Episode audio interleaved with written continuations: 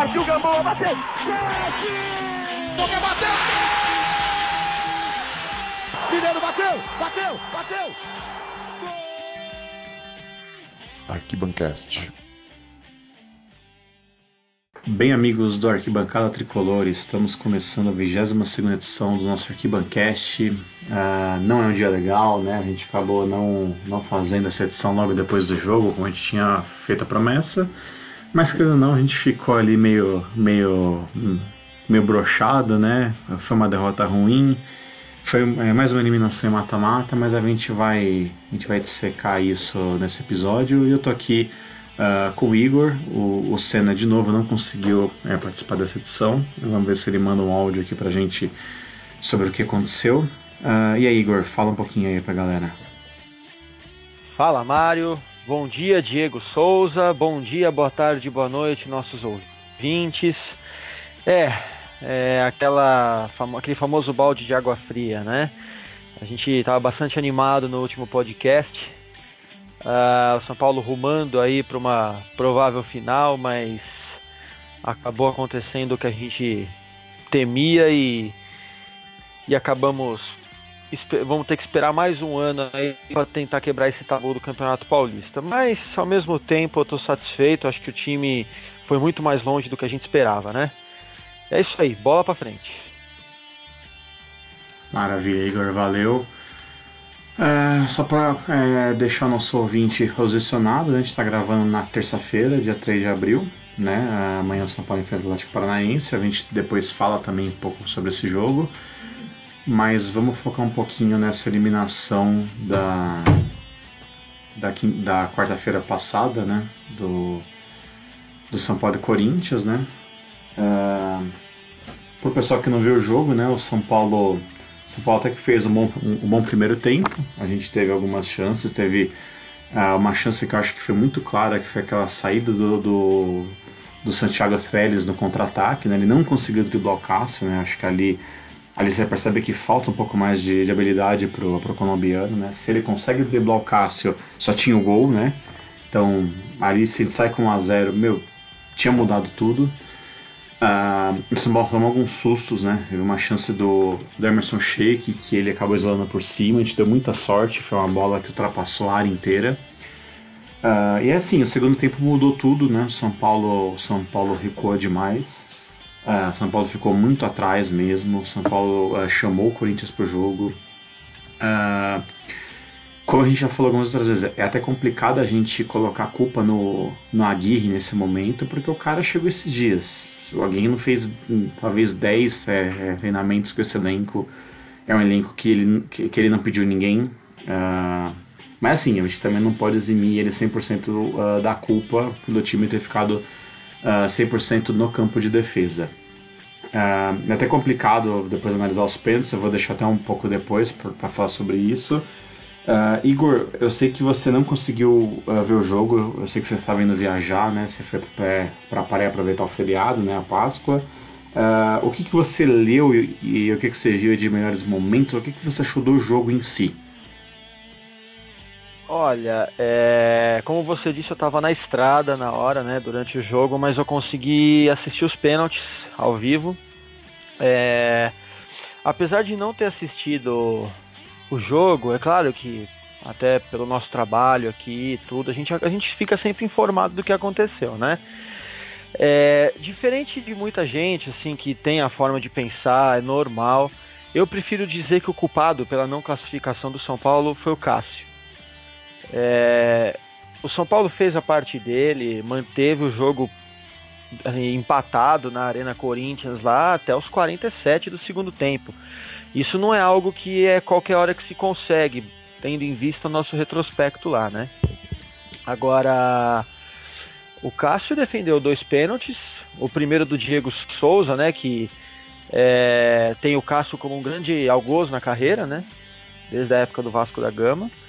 E o segundo, o Lisiero, que, poxa, vai falar que o Lisiero bateu mal? Ele bateu forte, bateu até meio que alto até, mas o Cássio é um goleiro é, com uma grande estatura, ele tem uma grande qualidade na defesa de pênaltis, na minha opinião, só nisso. E prevaleceu isso. Eu acho que não tem como a gente ficar culpando a Aguirre, culpando o Diego Souza, culpando o Trellis, culpando o, o Lisieiro que perdeu, ou até o Bruno Alves que não subiu lá no escanteio contra o Rodriguinho, né, no, no gol dos caras. É, é lance de jogo, é, acontece. É, eu acho que é, do mesmo jeito que eles falharam contra nós no primeiro jogo, né, no gol do Nenê, é, nós falhamos no gol deles também, mas ao mesmo tempo levamos para os pênaltis e o resto aconteceu. Eu acho que é mais mérito do, do goleiro deles do que falha dos nossos jogadores. É claro, não, não, é bom não acontecer de novo, mas eu acho que é, a gente ficar sempre jogando o piano nas costas dos nossos jogadores também nem sempre é o mais correto, né? É, eu acho que, que a, a, gente aqui, né, é, é, não sei se pode dizer se somos nós brasileiros, mas a gente tem muito aquela mania é, de só se culpar, né? A gente sempre, quando um time é eliminado, a gente quer escolher o, o vilão, a gente quer apontar o dedo a quem errou, só que a gente esquece que do outro lado tinha um outro time, né? Uh, esse Corinthians não era o melhor Corinthians dos últimos anos, acho que a gente inclusive perdeu uma oportunidade de ouro de quebrar os tabus né, que a gente tinha que era não eliminar os caras no mata-mata desde a semifinal do Paulista de 2000, que era não vencer lá em Itaquera, uh, e era também não chegar numa, numa final de campeonato paulista desde 2003, quando o São Paulo perdeu também para o Corinthians naquele ano, né? Uh, então assim, a gente tinha uma chance de ouro, mas assim, relembrando o que eu falei no começo dessa frase, a gente não jogou sozinho, a gente jogou contra o dono da casa, contra o adversário que a gente nunca tinha ganho lá, Uh, só que é, talvez faltou um pouco de inteligência para o São Paulo, né?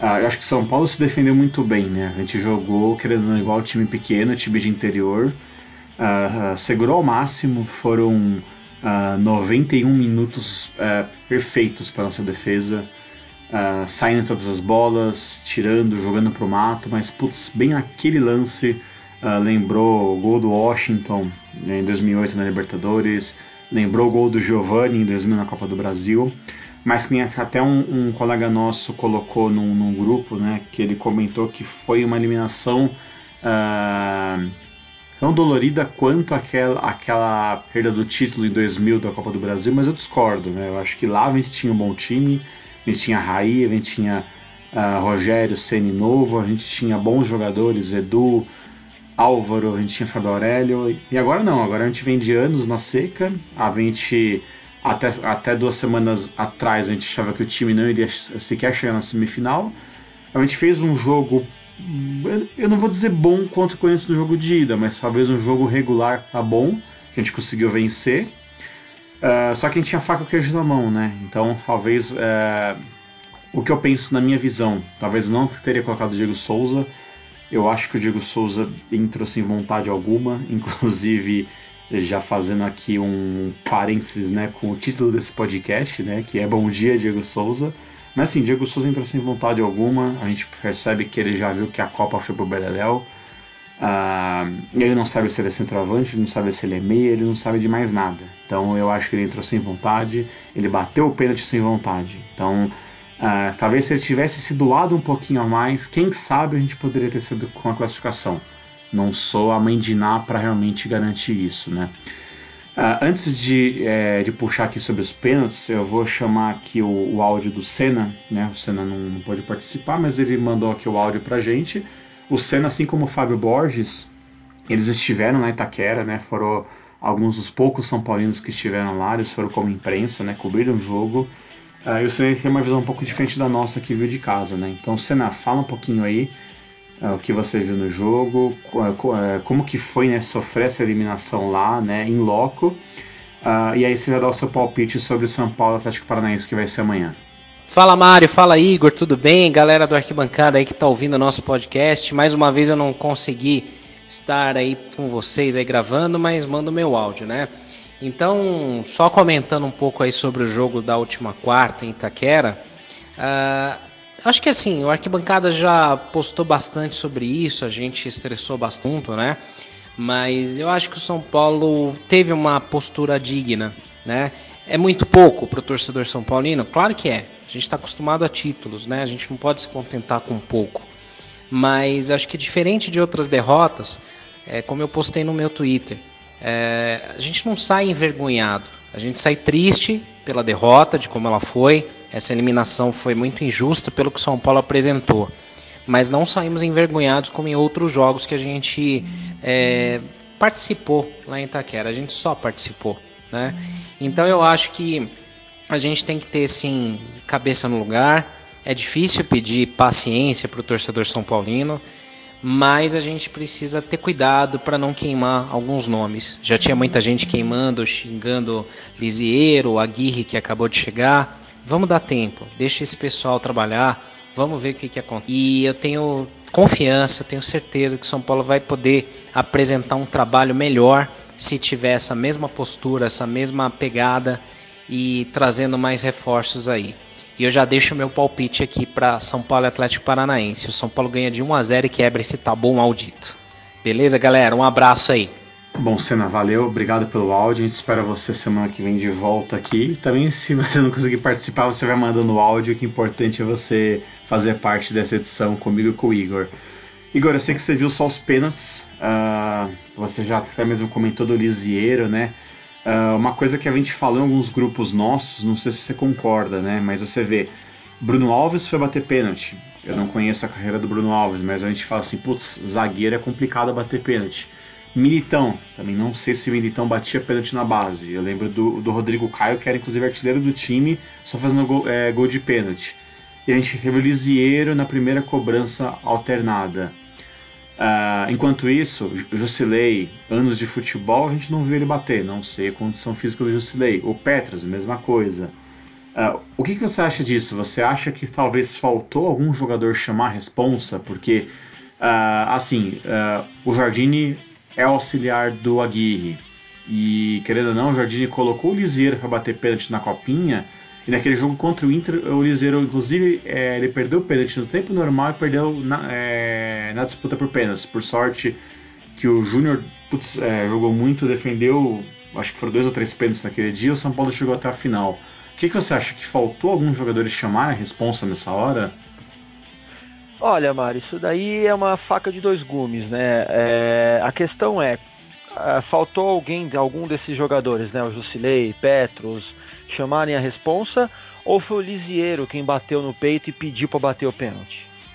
Então, assim, é, pelo menos assim, da, da, de nós, né, do nosso ponto de vista pela TV, é, fica complicado a gente afirmar com tanta certeza, porque realmente é de se pensar, poxa, a ideia era que os experientes fossem lá e tentassem resolver, né? não jogassem tudo nas costas dos, dos novatos, digamos, né?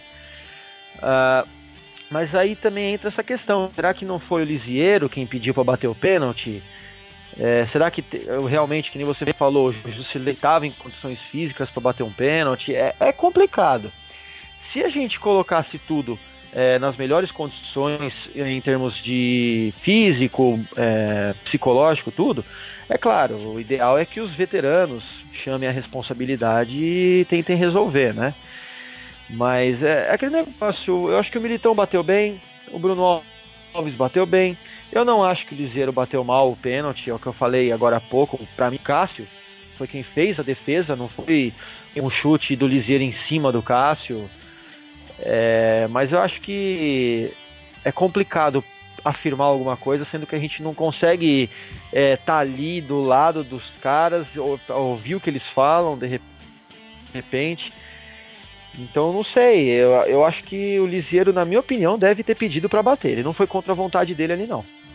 E vamos combinar que o Corinthians bateu muito bem os pênaltis, né? Tirando o Rodriguinho que também, bateu mal, também que o Sidão fez uma importante defesa, todos os outros pênaltis foram fantásticos. Eu acho que é um dos meninos da base, não lembro o nome agora. Pô, o cara meteu no ângulo do, do Sidão que o Sidão ficou estático. E o cara é canhoto, ele mostrou, ele falou: Eu vou bater no seu canto direito. E o Sidão não fez nada. E aí você Foi vê o, o Pedrinho.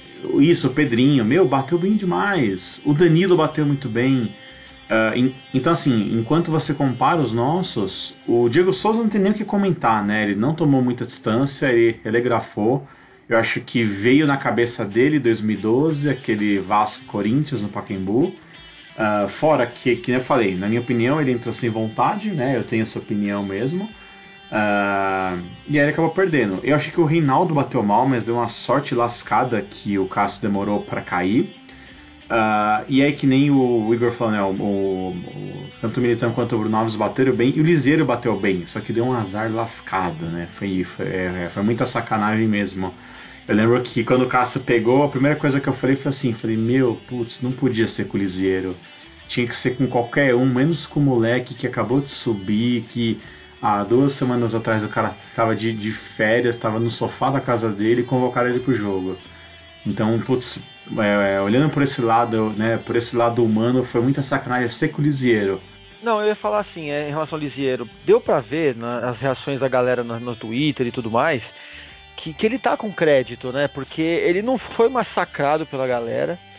É, entenderam que ele bateu bem o pênalti, ele chutou forte. O Cássio pegou, bateu no travessão e adivinha para onde vai? Para fora do gol, nunca entra, né? Quando, contra o Corinthians é sempre assim.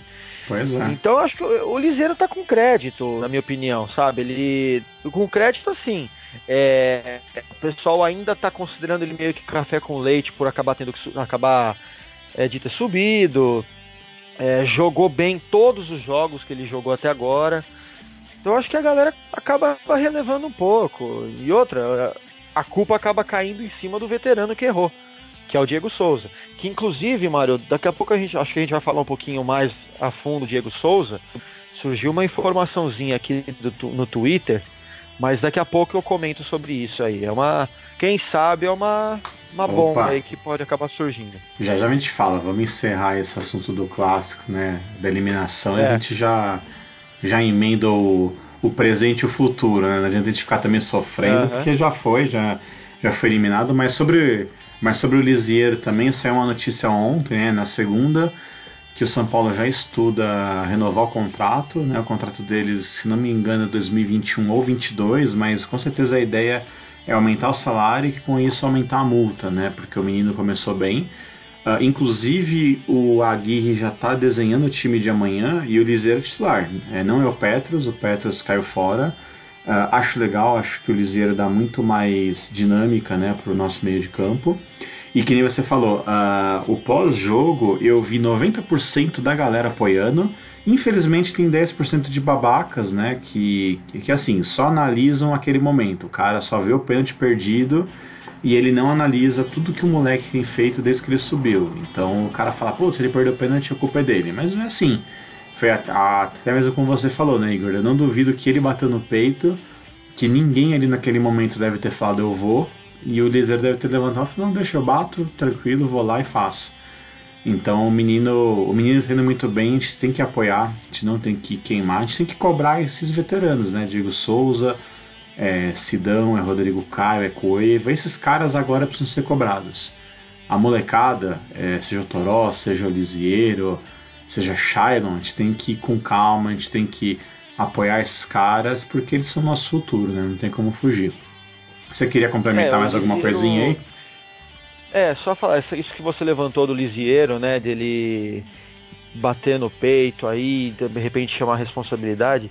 Eu acho que uma característica que tem feito uma grande diferença em relação ao Lisieiro é que de, de que desde que ele entrou pela primeira vez em campo pelo profissional, é, ele sempre demonstrou uma característica oposta do Araruna, por exemplo. Eu estou usando o Araruna como parâmetro porque é um outro oriundo da base, né? E o Araruna, ele deu, sempre deu para perceber que, que, pelo menos principalmente no, nos primeiros minutos dele, nos primeiros jogos dele no profissional, é, ele sentia o peso, sabe, de estar tá ali no profissional, dava aquele nervosismo nele. Então quer dizer, aquele cara que se retraiu. Já o Lisieiro não, ele sempre foi aquele cara de, de queixo erguido, né? Que jogava firme e ia para cima. Então acho que isso acaba é, fazendo uma grande diferença. Por isso que eu acho que o Lisieiro tem um grande futuro. É, realmente tem mesmo essa, essa questão de renovação dele, que vão aumentar a multa, aumentar o salário, para não acontecer igual aconteceu com o Cipriano recentemente. E o Militão está indo para o mesmo caminho, inclusive, que o Lisieiro. Parece que vão dar um aumento considerável para ele para que a multa também seja mais alta e assim a gente não perca eles, entre aspas, de graça. Pois é, né? Porque o Militão já é até uh, especulado em Juventus, né, em time grande europeu. Então, meu, aumenta a multa do cara aí, porque se sair, a gente não vai sair com a mão na frente e outra atrás, né? Porque já, já basta os últimos episódios, né, que a gente tem uh, deixado alguns meninos saírem sem, sem ganhar nada ou ganhando uma, uma micharia, né? Bom, é, uh... pegando um gancho rapidinho, Mário, é, nós vamos acabar perdendo o Lucas Perry também, pelo visto. É, se fosse para estabelecer uma porcentagem, eu diria que ele já está com 90%, 90 já com o pé na, na, Roma. E vai ser do mesmo jeito que foi o João Schmidt há uns tempos atrás, Sim. do mesmo jeito que foi o Cipriano. São pois Paulo é. não vai ganhar nada. E vamos, vamos ver agora quem que vai ser o terceiro goleiro, né? Se vai ser o Lucas Paz, se vai vir um goleiro novo aí, de fora, vamos ver. Mas é meio que isso mesmo, tá? Eu diria que 90% já tá certo do Lucas Perry ir para Roma, tá? É, o, ou quem sabe o Jardim pode subir o Júnior, né? Que, que até fez uma boa Copa São Paulo, também, né? Também, E basta lembrar que assim, acho que o Lucas Perry ele tem o passaporte europeu, então, ou seja, isso facilita demais para ele. Uh, e aí vocês vão lembrar do caso do Lianco, né? Também tinha passaporte europeu e é muito mais fácil. E aí o time europeu ele, ele aproveita que o cara é novo ele leva que é muito mais fácil ele, é, é, como posso dizer, implantar a cultura, né? Caso se levar um brasileiro de 30 anos que é, não tem qualquer esquema tático na cabeça, que, né, que, é, que não tem aquilo que o futebol europeu quer. Agora, se leva um, um, um, moleque, é muito mais fácil você transformar ele. Você vê Felipe Coutinho, Neymar que foram cedo, né? Uh, você queria falar algo, Igor? Não, é, e essa questão do passaporte facilita muito a parte burocrática né, nessas, nessas questões de transações internacionais, né? E é por isso que o Lianco foi embora no instalar de dedos. O próprio Lucas Perry parece que vai também. O João Schmidt, se eu não me engano, também tinha. Então acabou também indo. O Luiz Araújo, eu lembro que deu uma uma patinada a negociação dele no início, né? E depois acabou se concretizando, porque ele não tinha o passaporte europeu, mas é, é aquele negócio, acho que é tão, tão nebuloso esse mundo do futebol que a gente não sabe se essa patinada do, da negociação do Luiz Araújo foi só para ele poder arrumar a documentação dele para depois ir pegar e ir embora, né? É, pois é, eu acho que o Luiz Araújo ele nem conseguiu o passaporte, né? acho que ele não tem uma descendência ainda forte, mas daqui dois, três anos de Europa ele consegue, né? Só pro, pro nosso ouvinte, né? Uh, nosso ouvinte que não sabe, né? Por que, que é mais fácil quando o cara tem passaporte? Porque ele entra como se ele fosse um jogador é, europeu. E os times eles têm um, um, limite né, de jogadores que não são europeus para permanecer no, no, elenco. Então, se um Lianco chega com o passaporte europeu, um Lucas Perry, para os caras não importa, você vai ficar no banco, vai ser terceira opção. O cara vai poder jogar a hora que eles quiserem sem se preocupar em ser cortado ou não, né? Bom, então é assim, o que vamos... o Jusilei fez, né? O Jusilei, ele é cidadão árabe, Da né? Palestina, né? da Palestina. É, palestino. Quando ele foi pro Al Jazeera, se eu não me engano, não me isso lembro mesmo. agora o nome do time. Foi para isso, foi para não contar como estrangeiro, né? É a famosa lei Bosman, né? Isso. Que, não, que acaba tendo essa regra. Aí muita gente que não tem nada a ver, né? Jusilei, o que, que ele tem de, de árabe, de palestino, não tem nada. É. Mas é, aproveitou, e isso aconteceu também muito no passado, época que, que Rivaldo, Djalminha, Bebeto jogavam na Europa, também eles conseguiam, depois de muito tempo.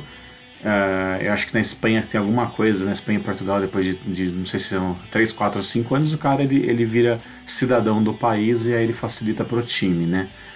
Bom, uh, se foi o Campeonato Paulista, São Paulo foi eliminado, a gente acabou é, é, perdendo o jogo no tempo normal, a gente perdendo os pênaltis, não vamos sofrer sobre isso. Uh, não adianta, né? Foi mais um mais do mesmo. A gente ficou no gostinho, que nem eu falei em alguns grupos, né? A gente ficou até os 47 do segundo tempo ali com gostinho de final, mas, né? Não tem o que fazer. Uh, agora levantar a cabeça. A gente, o São Paulo amanhã ele, ele vai ter a partida de ida pela quarta fase da Copa do Brasil. A gente vai até Curitiba enfrentar o Atlético é, do Paraná aquele lugar que também a gente nunca viu na vida, né? Assim como é a Arena Corinthians, assim como é o Allianz Parque. Então vai ser um jogo complicadíssimo. Uh, vamos ver se o São Paulo consegue fazer um bom jogo. A gente tem essa expectativa do Aguirre vir com três zagueiros ou não. Igor, antes de você falar desse jogo, eu queria que você falasse sobre o possível, a possível bomba sobre o Diego Souza e depois você já emenda sobre o jogo. Tá, o que surgiu aqui é o seguinte: o jornalista Wagner Martins, ele é da, do, da Fox, né? Uh, lá do Sul. É, o pessoal já deve saber que há uns rumores de que o São Paulo é, queria o Nico Lopes, né, do Internacional, e surgiram alguns boatos de que faria-se uma troca dele pelo Diego Souza. É, não sei se em definitivo, se empréstimo, como eu disse, foi só um boato. E o Wagner Martins, ele confirmou que o Internacional tem sim o interesse no Diego Souza, mas que não aceita envolver o Nico Lopes. E o São Paulo quer o Nico Lopes. Ele diz que o São Paulo aceita negociar, mas que quer o Nico Lopes. Então fica naquele imbróglio, né? Vai começar a ter esse, esse conflito de interesses. Pode acontecer da negociação envolver dinheiro e, em último caso, até uma fatia do Valdívia. Então, assim, é, pessoal, que fique bem claro, ainda é uma, uma notícia crua, recente, é uma confirmação de um jornalista do Fox Sports, lá do Sul. É, então a gente não sabe ainda, da nossa parte aqui do São Paulo, se se realmente acontece do Raí ou Ricardo Rocha acabar confirmando alguma coisa a respeito, tá? É, então, por enquanto, o que se desenha é que o Inter tem interesse no Diego Souza, o São Paulo aceitaria negociar desde que o Inter inclua Nico Lopes, uruguaio que veio do Nacional, né? Ex-clube do Lugano também. É, para o Inter e mas diz que o Inter não, não, não tem intenção de negociar. É uma coisa meio que prevista, né? O Aguirre vai transformar o São Paulo numa semi-seleção uruguaia, né? Vamos ver aí o que acontece. Bom, e falando sobre o São Paulo Atlético do Paraná, uh, ontem o Aguirre fez um esboço com três zagueiros Uh, ele, ele, usou Rodrigo Caio, Arboleda e Bruno Alves. Ele veio com Militão e Reinaldo nas alas, Jusilei e Lisieiro de volantes. Uh, o Cueva um pouco mais à frente como meia e o Nenê e o Trellis na frente. Uh, eu acho bacana, né? Eu sou um grande defensor dos três zagueiros. não acho que tem que ser um 3-5-2 igual 2005, porque o futebol evoluiu, né? Só que é, eu não acho legal o Militão de ala. Acho que o Militão ele não tem o poder ofensivo. Eu usaria talvez o Militão na defesa, talvez na vaga do Bruno Alves ou não, né? Não sei. Mas usaria outra, é, outro jogador aí na, é, na ala direita. Aí poderia ser Marcos Guilherme, poderia ser Morato, poderia ser até mesmo ser o Bruno. Eu acho que o Militão ali é, não vai ser legal. Vamos ver se o Aguirre realmente vai manter os três zagueiros lá, em, lá na Arena da Baixada. É, o Militão ele ele marcou um gol. Eu esque... Me fugiu agora contra qual time foi recentemente que o Jean deu um lançamento para ele. É... Não, não lembro. me lembrar. Não lembro também. Eu lembro só do CRB. Eu lembro só aquele que ele fez no ano passado de cabeça contra o Vitória lá na Bahia, mas eu não me lembro esse ano. Não, teve, teve um gol no Morumbi, foi na estreia do Jean, como no, no gol do São Paulo. Acho que então, foi contra o CRB no Morumbi, que isso, ele lançou pro Militão, isso. o Militão tabelou pro Cueva e saiu de cara pro gol.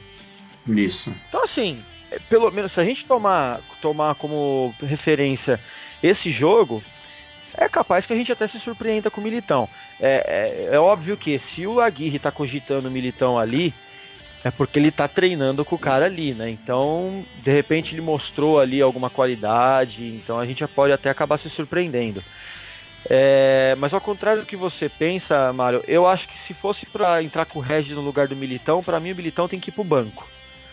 Do mesmo jeito que eu já não arrisco mais o Rodrigo Caio como volante hoje em dia, porque acho que ele se, cons se consolidou como um zagueiro, eu acho que o Militão, não que, não que ele já tenha se consolidado como um lateral direito, mas eu acho que é, se a, arriscar uma coisa do zero agora, ele como zagueiro, faz muito tempo que ele não atua ali.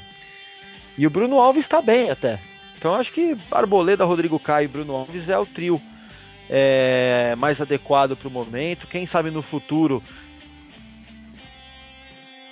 resjoado do departamento médico um pouco, parar de se machucar, ele acaba também entrando ali. Eu só espero que, se o time render legal nesse 3-4-3, 3-5-2, sei lá eu como vai ser, que mantenha-se isso, que não seja só uma uma tática esporádica e que dali a pouco volta tudo de novo, né? Uma outra alternância que surgiu nesse treinamento do Aguirre é o Nenê e o Cueva indo para as pontas, né, com o Trellis centralizado. O Cueva mais para direita, o Nenê para esquerda e o Trellis ali no meio, né? De resto, é tudo isso que você falou mesmo. Reinaldo e o Militão pelas alas, Jusilei e Lisieiro no meio, e o trio de zaga que eu, que eu comentei agora, né? Bruno, Alves, uh, Rodrigo Caio e o Arboleda. O Sidão, pelo jeito, se consolidou no gol novamente, não sai mais, pelo visto, né? Depois da falha do Jean ali com os pés, naquele, naquele gol ridículo que o São Paulo sofreu recentemente contra o São Caetano, né? Contra o São Sim. Caetano, foi, né? O, com os pés foi contra o Red Bull na última rodada, e aí logo Red no jogo Bull. seguinte ele saiu mal contra o São Caetano e a gente tomou o gol da derrota. Não, é, foi contra o Red Bull que ele errou com os pés e o Edmilson fez o gol isso. deles lá. Então é isso. E outra coisa, né? Uma coisa legal pra caramba que a gente tem que considerar também, que eu acho que vai animar mais ainda o nosso ouvinte, é de que o Atlético Paranaense só perdeu um jogo até agora no ano, que foi o último contra o Coxa, né? Num, num clássico, né? Então, ah, quer dizer, a gente não ganha contra os caras lá desde que foi fundada a Arena da Baixada. E eles só perderam um jogo até agora no ano, que foi num clássico contra o Curitiba no Couto Pereira por 1 a 0. E outro detalhe interessante: o Atlético Paranaense é o clube da Série A é, que tem mais minutos de rodagem com a garotada da base. Ou seja, eles nem usam o time teoricamente, né, profissional mesmo no ano, pelo menos não de forma plena. É, é o time que mais usou a base em minutos desde, dois, desde o início de 2018. Nossa, que informação bacana, né? E, e, isso também acontece porque o regulamento lá do campeonato deles é bem bizarro. Eu lembro de um ano aí que eles na fase de grupos eles colocaram 100% da, da meninada Uh, mesmo assim se classifica, chega na final, você vê inclusive o Grêmio, né? O Grêmio foram mais de 10 jogos no Gauchão também rodando o time, uh, deixando os titulares na Serra, fazendo a, a pré-temporada e agora é praticamente campeão, né? Fio acho que 3, 4 a 0 no primeiro jogo da final, é só, é só não, não errar. Né? Então você vê que a preparação dos caras foi bem feita. Uh, sobre o jogo de amanhã, Uh, eu tinha esquecido do Regis, legal que você comentou, né? Então a gente não sabe se o, se o Regis já entra como titular ou não, mas eu acho que o Militão deve continuar. Eu concordo com você, eu acho que não é hora de puxar o Militão é, na zaga, né? De, é, é, em um lugar onde ele não joga muito tempo, né? Isso você tem que fazer lá durante o Brasileirão ou durante a, a parada da Copa, né? Que a gente vai ter mais de um mês aí para poder mexer no time. Uh, além do Regis, quem volta a ser convocado é o Edmar, que estava machucado né, nos últimos jogos. O Cueva volta depois da, da data FIFA. O Hudson volta também a ser convocado. Uh, então, assim, São Paulo está com né, quase com força total, tirando Anderson Martins, Júnior Tavares e Valdívia, que ainda estão contundidos. Uh, é bem complicado isso, a gente nunca ganhou lá, mas assim, se a gente conseguir é, que esses três zagueiros, se é que o Ragui entre dessa forma, se a gente conseguir realmente uma solidez defensiva muito próximo do que foi em Itaquera, meu, se a gente sair com 0x0, 1x1, é sensacional, né? É, vale lembrar que não tem gol fora, então não importa o 0x0 ou 1x1, 2x2, 3x3.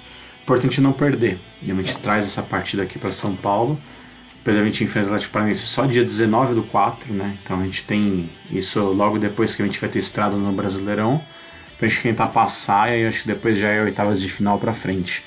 Uh, Igor, de bate pronto, um, um é, você arrisca um palpite para esse jogo? Eu vou dar dois palpites, tá? O de torcedor e o de realista, tá?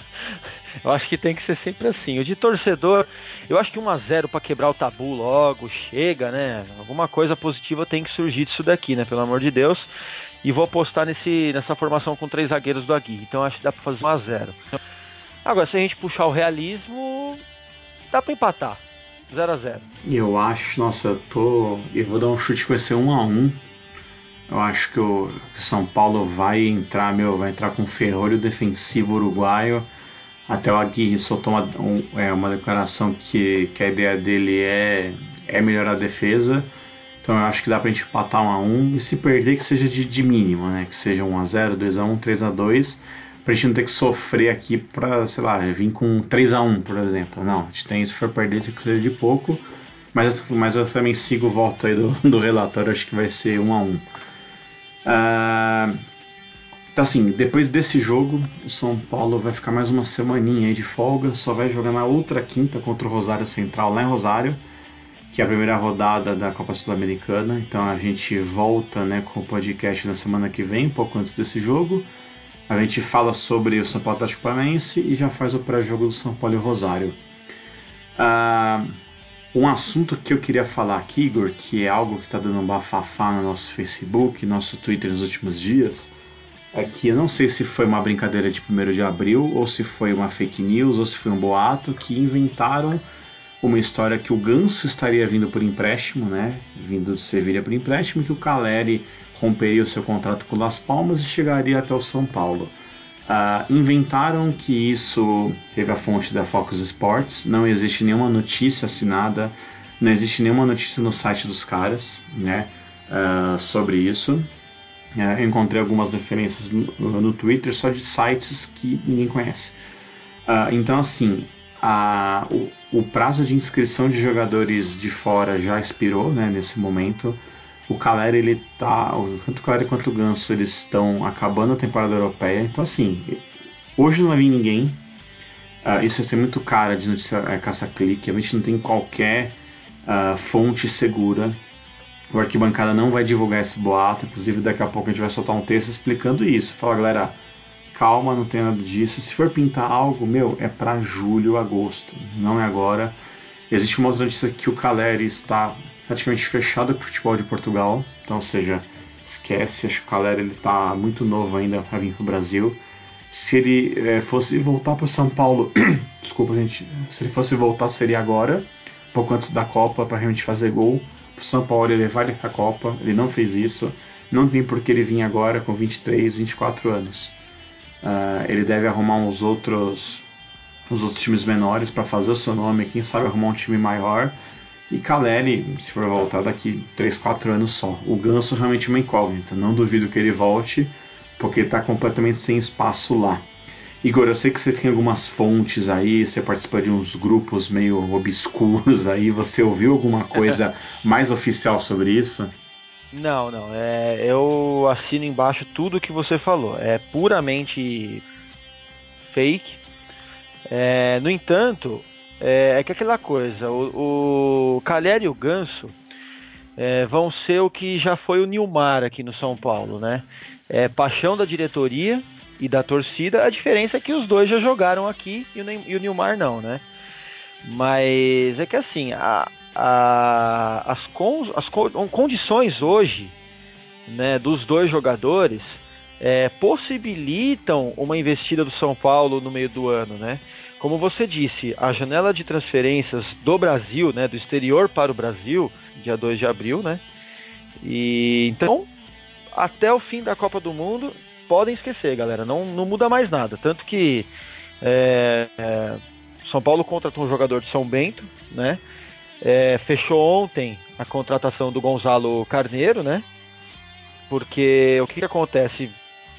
É, ontem foi a data limite, então a partir de agora acabou. É, daqui a pouquinho eu ainda comento sobre mais um boato de um novo atacante que está para chegar também no São Paulo. Mas quanto ao Ganso Caleri, gente, sim, sinceramente, se acontecer alguma coisa, só depois da Copa do Mundo e eu acho que só o Ganso. O Cagliari tem essa possibilidade de ir para Portugal. Eu também ouvi falar que está muito forte a possibilidade dele se juntar é, ao Centurion no Racing.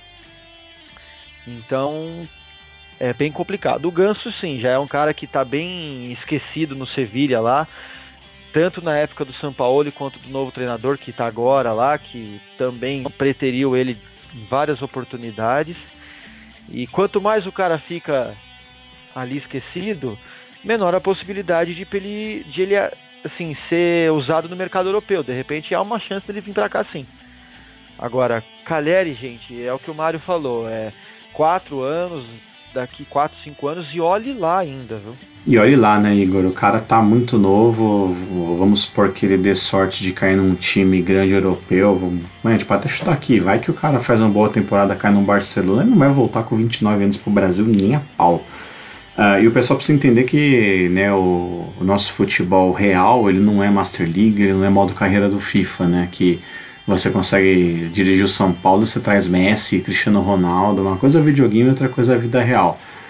Uh, e também assim, se a gente for pensar em ganso, a gente tem que pensar que Cueva não tem que estar no, no Morumbi, porque não cabe todo mundo junto e haja dinheiro também, né? Mas assim, não vamos sofrer, a dica que eu dou, não sofram.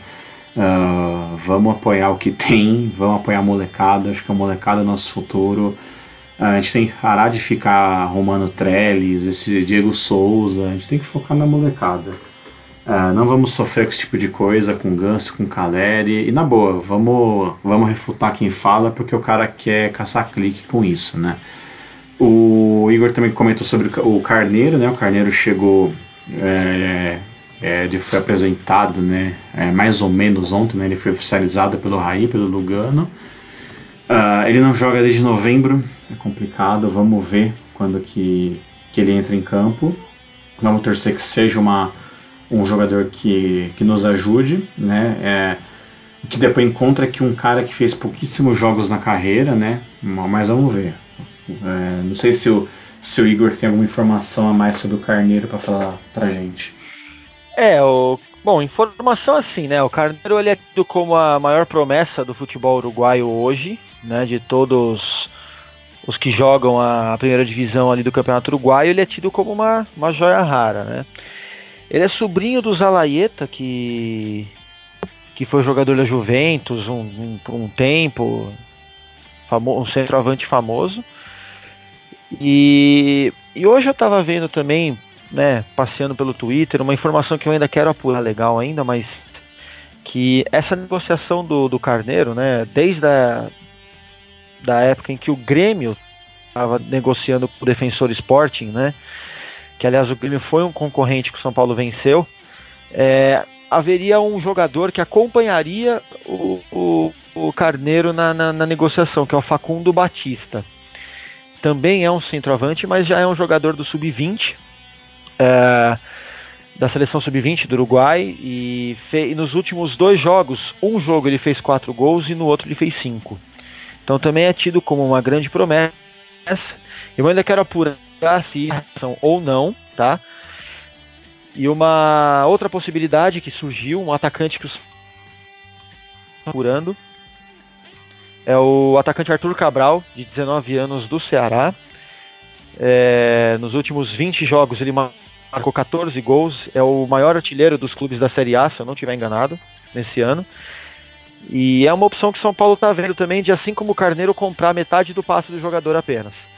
É, mas ainda não tem nada definido ainda, não tem nenhuma compra feita, é um, é um interesse forte do São Paulo e que pode acabar acontecendo sim, querendo ou não, é um jogador que está num clube recém-promovido da Série A e que pode ir para um dos para um dos não, né? Para o maior clube do país agora, né?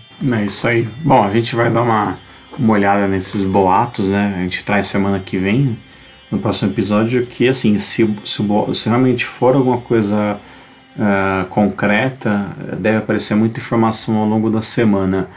Uh, Igor, vamos chegar aos finalmente aqui. Faz as suas considerações finais. Uh, manda um abraço aí pro pessoal e depois eu já encerro essa nossa 22 segunda edição. Bom, galera, é isso aí. Então é, eu agradeço bastante a cada um de vocês que acompanhou mais um podcast nosso. Um abraço para cada um. Uh, um abraço para o Senna, que novamente, por motivos profissionais, não pôde estar conosco hoje. É, compromissos são compromissos, é complicado. E a gente espera por ele aí na, na próxima terça-feira, né? Se der tudo certo, a gente grava o nosso, nosso próximo podcast. Quem sabe aí com possibilidades aí de ter é, boas novidades aí de contratações. Então, galera, um forte abraço. Mário, mais uma vez, obrigado pela oportunidade de estar aqui com você. E é isso aí. Até semana que vem, galera. Valeu, Igor. Obrigado por você ter participado aí conosco. Gente manda um abração para o Senna também, que ele se se desenrole logo e participar do próximo. Uh, e antes de encerrar, eu só queria convidá-los né, para o nosso site, né, para o arquitricolor.com.